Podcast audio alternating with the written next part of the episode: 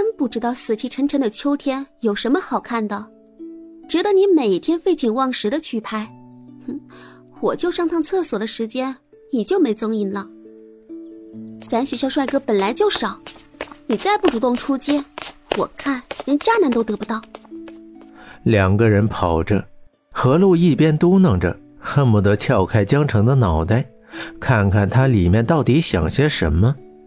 何路简直要被江城给气死了，人如其名，每天就像背了一座城一样，做事磨磨蹭蹭。何路真的很佩服江爸，太有先见之明了。他们两个一路小跑，可还是错过了时间。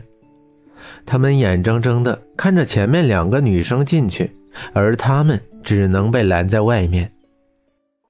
明明看到他们进去了，为什么我们不可以啊？哼，他们他们是学姐。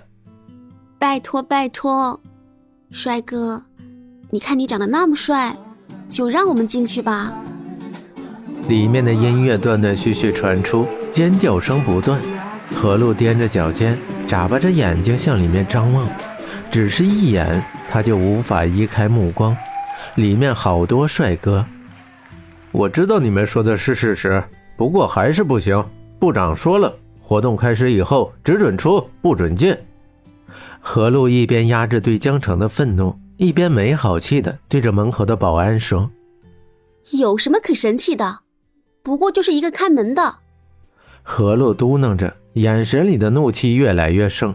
何露身高一米七多，穿着小高跟站在那里，那个男生还比她矮一点，脸上长着几颗青春痘，还架着一副黑框眼镜。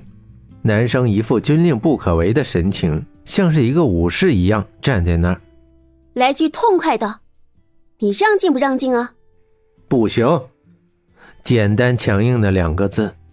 因为如果不是要等江城，何露一定会在今天告别单身。江城抓着衣服，一副等着挨骂的样子，低着头看着地面，听着他们之间的火药味十足的对话。你这人怎么这样啊？我说了，我们不是故意迟到的，你是成心不让我们进去的吧？你这人脑袋是不是被门缝挤过？我好声好气的跟你说，你听不懂是不是？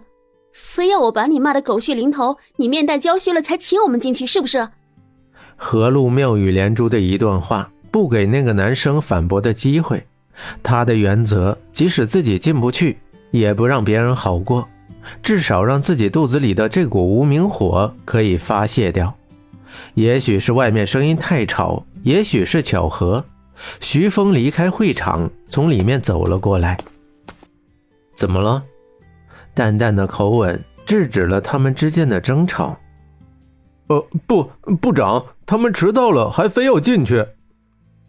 看门的男生不屑地看了一眼何露和江城，可能是被何露骂的，连说话都不利索了。江城始终低着头，不敢去看他们。江城知道这个时候的何露是怎么也劝不住的，况且他自己还是导火索。如果自己一旦开口，很快就会让自己成为这件事情的始作俑者，炮火就会朝自己而来。我说了，我们只是临时有事，所以来晚了，而且只是晚了几分钟而已，干嘛非要？何露激情四射的话还没说完，就咽了回去。如果说何露刚才是大闹天宫的话，那她现在只是安静地打量着眼前的男生，眼睛都忘了眨了。深黑色的头发充满男生的干净自然气息，斜刘海、短发、修长的脸型，简单定位的烫发设计略显蓬松。亚麻色的针织衫配着白色衬衫，斜插入口袋，站在那里，脸上带着淡淡的不悦。只是一瞬间就没了。如果要用一个字来形容徐峰的话，那就是美；两个字，那就是尤物。何露打架的姿势停在那儿，手指半悬在空中，朝着徐峰的方向。直到注意到徐峰的目光停留在自己的手上，何露才尴尬地收回。一秒钟变熟女，说的就是何露这样的女生。何露捋了捋头发。带着淡淡的微笑站在那儿，让他们俩进去吧。徐峰深红色的嘴唇轻轻分开，吐出几个字，转身就离开了。江城是在他转身的那一瞬间抬头的，正对上他的眸子。江城看到他的步子，顿了顿，赶紧低下头，生怕自己在做错什么事情。这是他们第一次遇见徐峰，江城从来没有想过他自己会记住徐峰的名字。也许像何璐说的一样，长得帅的男生在女人的心里都会留下痕迹。母亲说过，厚嘴唇的男人是多情的。江城对徐峰的印象就是从这个时候开始的。